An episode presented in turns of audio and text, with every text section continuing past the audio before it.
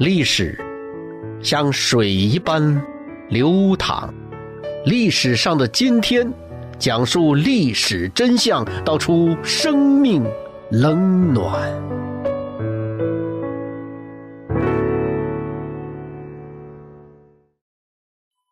今天是五月十四号，你好，亲爱的朋友，我是江峰。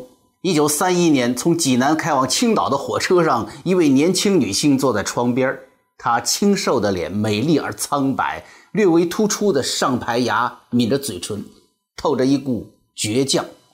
她的名字叫做李云鹤，山东诸城人。两个月前呢，这十七岁的李云鹤嫁给了当地一个富家子弟，但是她厌倦那封闭的四合院和严守礼教的家庭，于是。向东，向东，李云鹤出逃，从济南向东去青岛，在那个富有德国殖民地色彩的海滨城市，喜欢演戏的他，在大学学生剧社里啊，认识了一个活跃的中共学生地下党员于启威，他们一起演出革命话剧，舞台上的激情慢慢的就延伸烧到了他们的生活当中。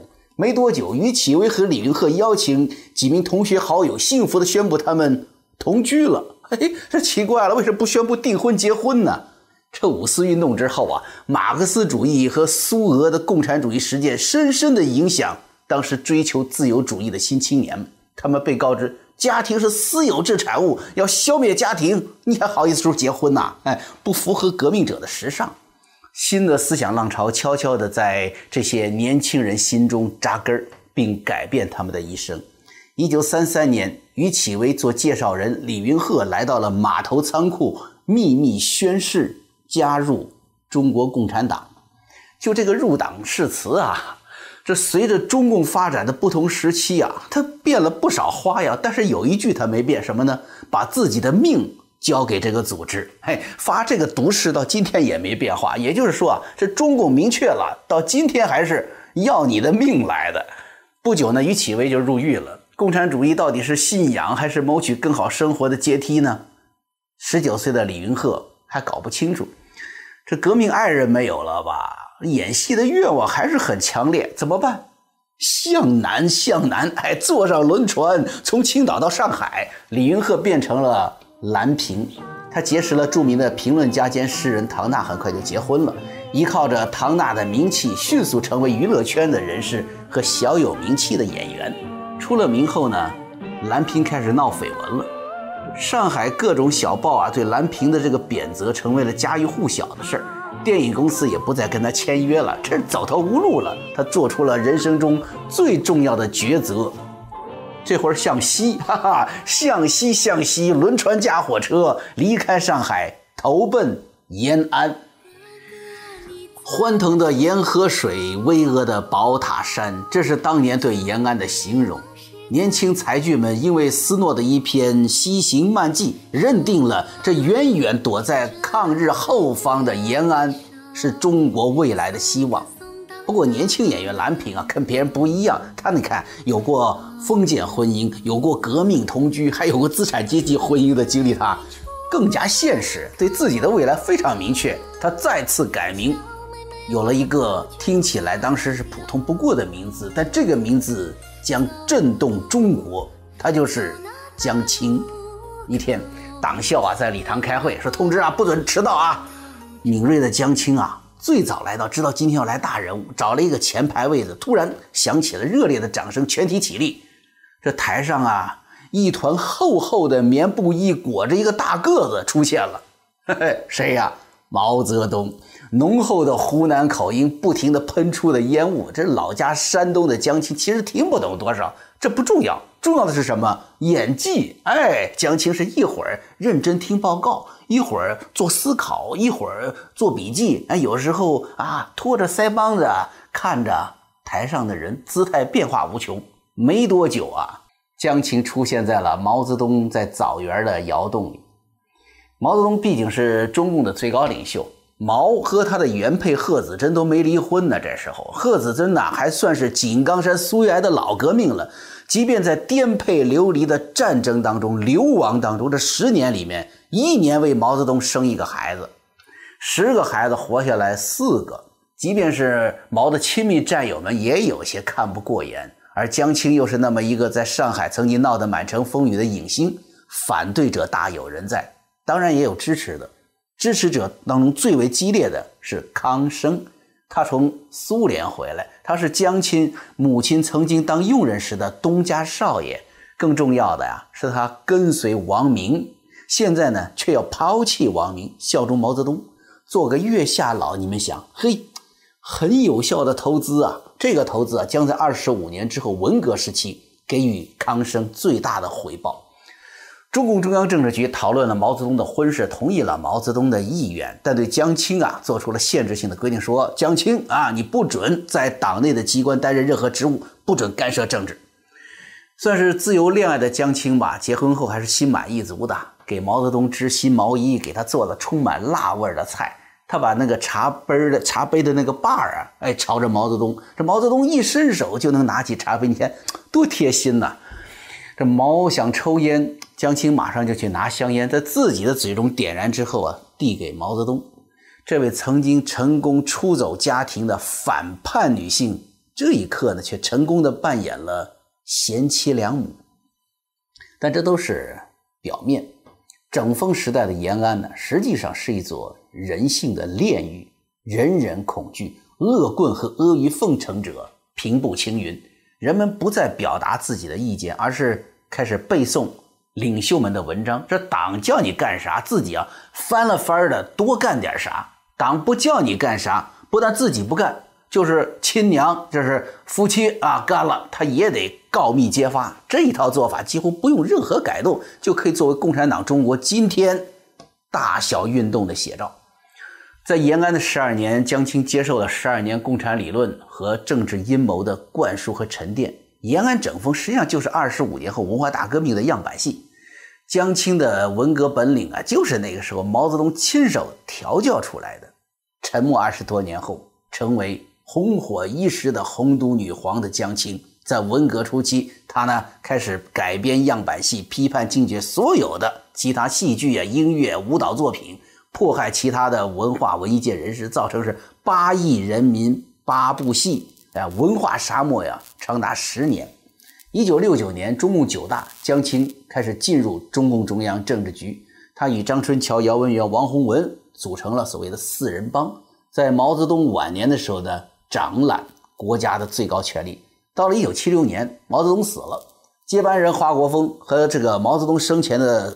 所谓亲信吧，叶剑英、汪东兴开始发动中南海政变，把江青给抓起来了。江青的党内政敌邓小平操控中共特别法庭在公安部礼堂开庭，三十五位法官呢组成了强大的审判阵容，还请了六百多名文革中的这个所谓的这个旁听代表吧，实际上他们都是被江青迫害过的中共干部。公诉人就说了：“江青，你要对刘少奇的被迫害致死负责。”江青大声喊：“我要发言！” 这特别刺耳的声音。然后呢，六名法官异口同声喊道：“住口！住口！” 江青说了：“住口！我们有约在先呐。”江华说：“那法庭的庭长啊，你知道的，我尊重法庭，可你们不让我说话。哎，然后呢，让别人呢在法庭上找他们来喝彩。”江青说：“共产党。”不就做了些让你们抱怨的事儿吗？你们就把什么都推到我身上，住口！住口！法官们又开始呵斥。江青冷笑的扔出一颗炸弹。我要告诉你们一件事儿。大家愣了，看着他。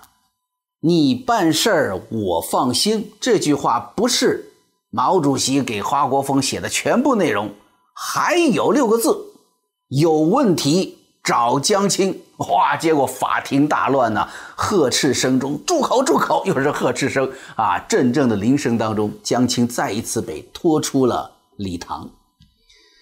整个的审讯过程当中啊，江青说的：“我是毛主席的一条狗，叫我咬谁就咬谁。”他说：“审判我就是丑化亿万人民，丑化亿万人民参加的无产阶级文化大革命。”江青在法庭上的这些咆哮，却在历史上留下了清澈的回音。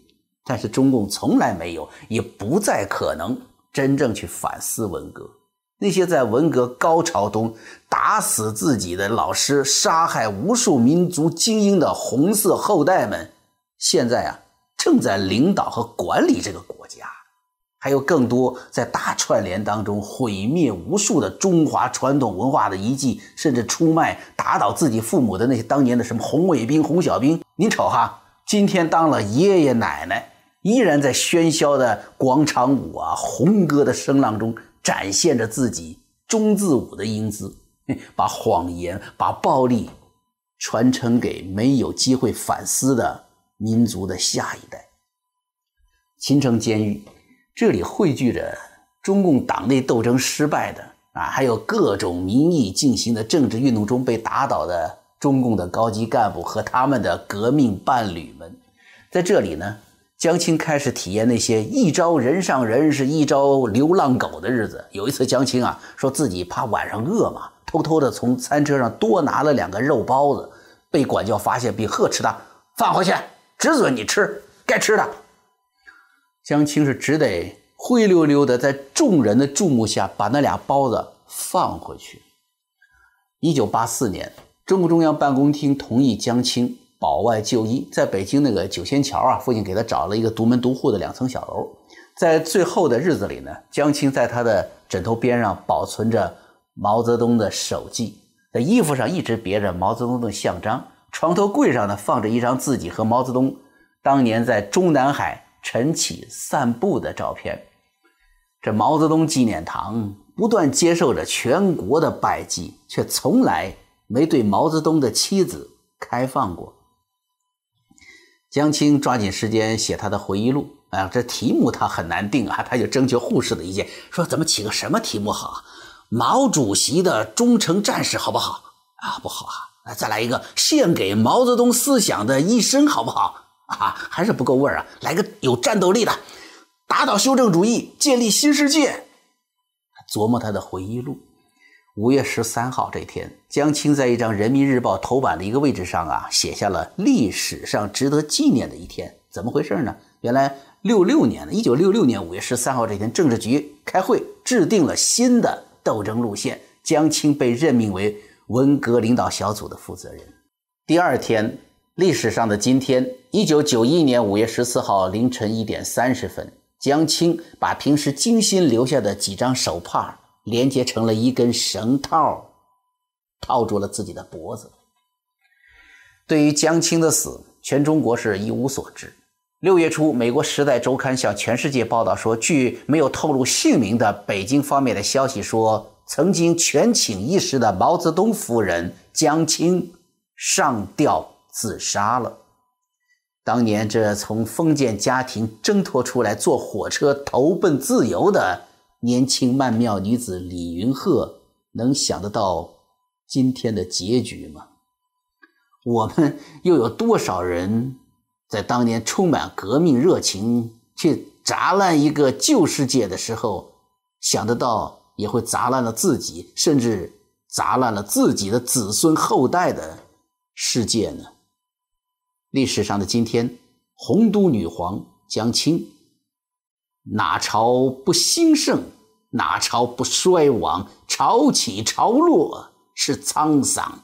你也想得好，我也想得好，荒冢一堆草没了。